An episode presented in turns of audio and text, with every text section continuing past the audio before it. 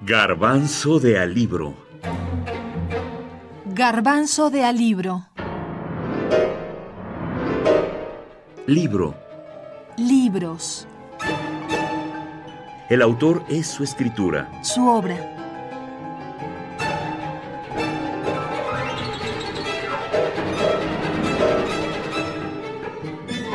Ernest Hemingway. ¿Por quién doblan las campanas?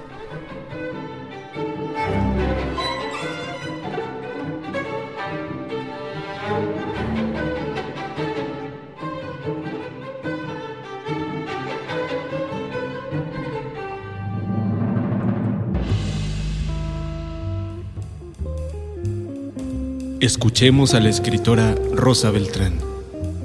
Es este tipo de autor que mide su trabajo como escritor en número de palabras, el número de palabras que puede escribir por día. Escribe de pie, escribe con los lápices muy afilados, con varios de ellos, y con una energía eh, extraordinaria. Eh, pero cuando más palabras escribe por semana es cuando está eh, recordando la experiencia de la guerra y dándole cuerpo a por quien doblan las campanas había ya una expectativa en el momento en que esta novela surge de parte de los lectores, pero además creo que le da una, un valor adicional al interés de los lectores el saber que él fue partícipe. Es una suerte de biografía novelada, aunque no tenga esta estructura la novela. De manera que cuando sale al mercado, bueno, en primer lugar, Hemingway le dice a su editor, este, escribí esta novela de un tirón y es un librazo, es un gran libro. Entonces ya nos llama la atención eh, esta falta de modestia, esta arrogancia. Pero por otro lado, la crítica lo confirma y los lectores también. Se trata de una gran novela, empieza a venderse muchísimo, no solamente para el público lector de Estados Unidos, sino también para el público inglés y luego en sus traducciones para distintos públicos jóvenes. Eh, y, él, y él le escribe a su primera mujer y le dice, la novela se vende como daiquiris helados en el infierno. ¿no? Eh, ¿Y por qué se vende tanto? ¿Y por qué se lee tanto? ¿Por qué hoy se la sigue leyendo? Creo que tiene varios elementos para que esto ocurra. Lo primero es que es una novela, como dije al principio, llena de energía. Es una novela épica, cargada de personajes, cuando la estaba escribiendo, él decía que los personajes y los acontecimientos se le multiplicaban como los peces de la santa multiplicación, se le venían a la cabeza y surgían estas situaciones encabalgadas una detrás de otras. Por otro lado, es una suerte de mosaico y eh, da la apariencia de estar dibujando a toda España, o eso es lo que ha dicho la crítica cuando menos, a través de las situaciones particulares de los protagonistas. Eh, Jordan es el, héroe, eh, es enviado a una cueva que está en la montaña, donde habita Pablo con su mujer, María, y tienen que volar un tren, tienen que volar un puente, perdón. Este, y, y la mujer no está convencida de que el puente, de que volar el puente sea inútil, y en cambio el viejo Pablo y todo su grupo, toda la banda, piensan que sí, el viejo Pablo es lo suficientemente astuto como para saber que esa guerra está perdida del lado republicano, pero para María el puente es la república, entonces hay que luchar por eso hasta el final. Eh, es una novela que tiene una historia de amor dentro, porque hay otro personaje que se llama María, el que rescatan, tiene 19 años, esta chica. Ha sido violada por eh, los fascistas. Y la rescatan, la protegen y María se va a enamorar de, de Jordan. ¿no? Bueno, ¿qué es lo que estamos oyendo detrás de todo esto? Pues la novela de aventuras y la novela casi folletinesca. No tiene la estructura del folletín, pero es una novela de folletín. Nos da la sensación al leerla, eh, una sensación semejante a la que nos dan estas novelas del 19 mexicanos, ¿no? Los hermanos de la hoja, los bandidos de Río Frío, de Paino. Eh, como si se tratara de dibujar toda una sociedad en, los distintos estratos.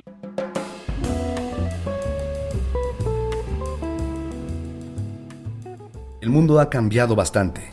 La República Española, derrotada en casa, se exilió primero en París y luego en México. En nuestro país se reunió por primera vez la legislatura en el que hoy es el Palacio de Gobierno de la Ciudad de México. Pero el gobierno en el exilio siguió constituido hasta la muerte de Franco en 1975 y más allá hasta el día en que se celebraron elecciones libres en España en 1977. El muro de Berlín que vio de cerca aquel Willy Brandt se erigió y cayó. En Estados Unidos, el poeta Allen Ginsberg escribe un poema que prefigura las rebeliones de los 60. América salva a los republicanos una queja por la no intervención que según varios fue la causa de la derrota. Las brigadas internacionales en cambio se volvieron un símbolo para la izquierda de todo el mundo, en parte por el gran éxito de la novela de Hemingway.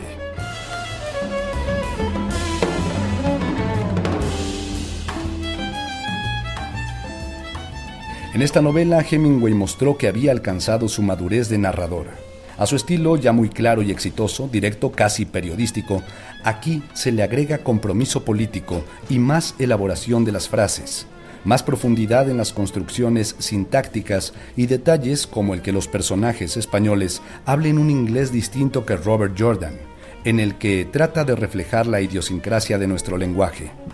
A pesar de estas complejidades, Hemingway se mantuvo esencialmente fiel a su máxima, Siempre escribo sobre el principio del iceberg.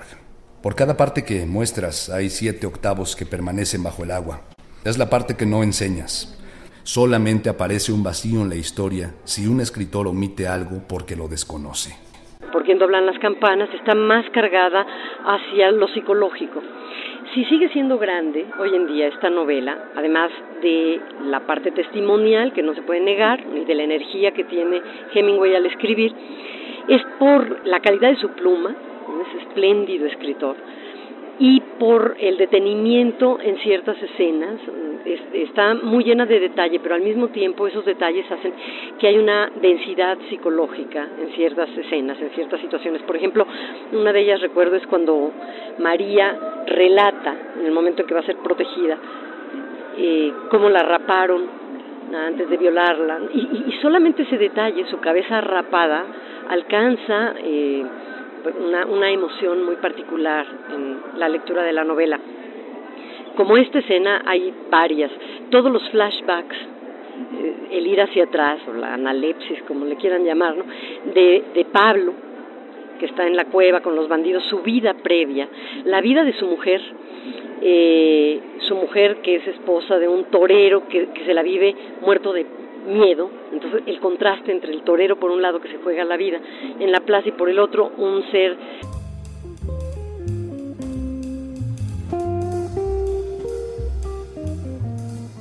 estos detalles a la novela de Hemingway.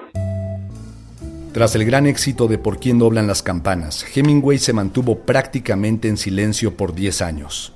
Luego publicó una novela, Al otro lado del río y entre los árboles, más bien mediocre. Solo hasta 1952 retomó el ritmo con El viejo y el mar. Y otros 12 años después aparecieron sus memorias. París era una fiesta. Pero el escritor estadounidense ya había muerto. Boxeador, pendenciero, borracho, torero, pescador, piloto aéreo y premio Nobel de Literatura en vida, su muerte no podía ser tranquila. Se pegó un tiro en 1961. Algunos críticos encuentran en el final de la novela que hoy celebramos una prefiguración de ese final. Es la voz de Rosa Beltrán la que nos cuenta sobre este último periodo de la existencia de nuestro autor. Yo diría que son tres momentos los que caracterizan la obra de Hemingway. El primero es este desencanto, pero, pero dado de manera muy sutil en cuentos como eh, colinas como elefantes blancos, por ejemplo, donde no sabes realmente cuál es el asunto que se está tratando hasta que lees por segunda vez el cuento. Eh, entonces el Hemingway cuentista y desencantado ya. La segunda parte, que es eh, la de las novelas de gran vigor, como, bueno, todas las que hablan de París, ¿no? París era una fiesta, este, The Sun Also Rises. Y por quien doblan las campanas, desde luego, y una última, que es una etapa casi mística, la de El viejo y el mar, donde a pesar de que ha vivido toda, eh, todas estas experiencias y ha tenido también una, una vida aventurera, como dijiste tú, bohemia, las mujeres lo asedian, en fin, este, el típico seductor en todos los sentidos, con la palabra, con la crítica, desde, desde muy jovencito, ¿no? Con Gertrude Stein y con todo ese grupo, con Picasso, con Matisse. A pesar de todo ello, de pronto alcanzó una paz al final de sus días, como para escribir un cuento largo, una novela corta como esta del viejo y el mar, donde no hay más anécdota que la pesca, la captura del pez vela en la que está puesta como una gran alegoría, la lucha por el hombre, que ya no necesita tener todas las batallas, todos los personajes, todas las situaciones que tienen por quien doblan las campanas, ¿no? se va decantando hacia algo muy sutil.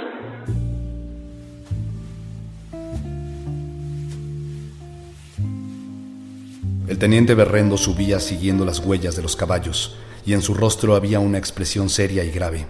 Su ametralladora reposaba sobre la montura, apoyada en el brazo izquierdo.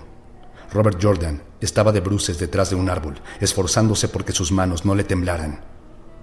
Esperó a que el oficial llegara al lugar alumbrado por el sol, en que los primeros pinos del bosque llegaban a la ladera cubierta de hierba.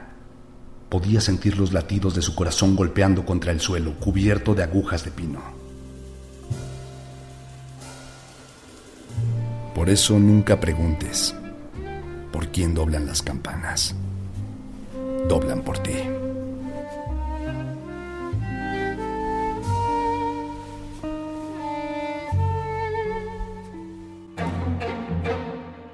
Garbanzo de alibro. Garbanzo de alibro. Libro. Libros. El autor es su escritura. Su obra.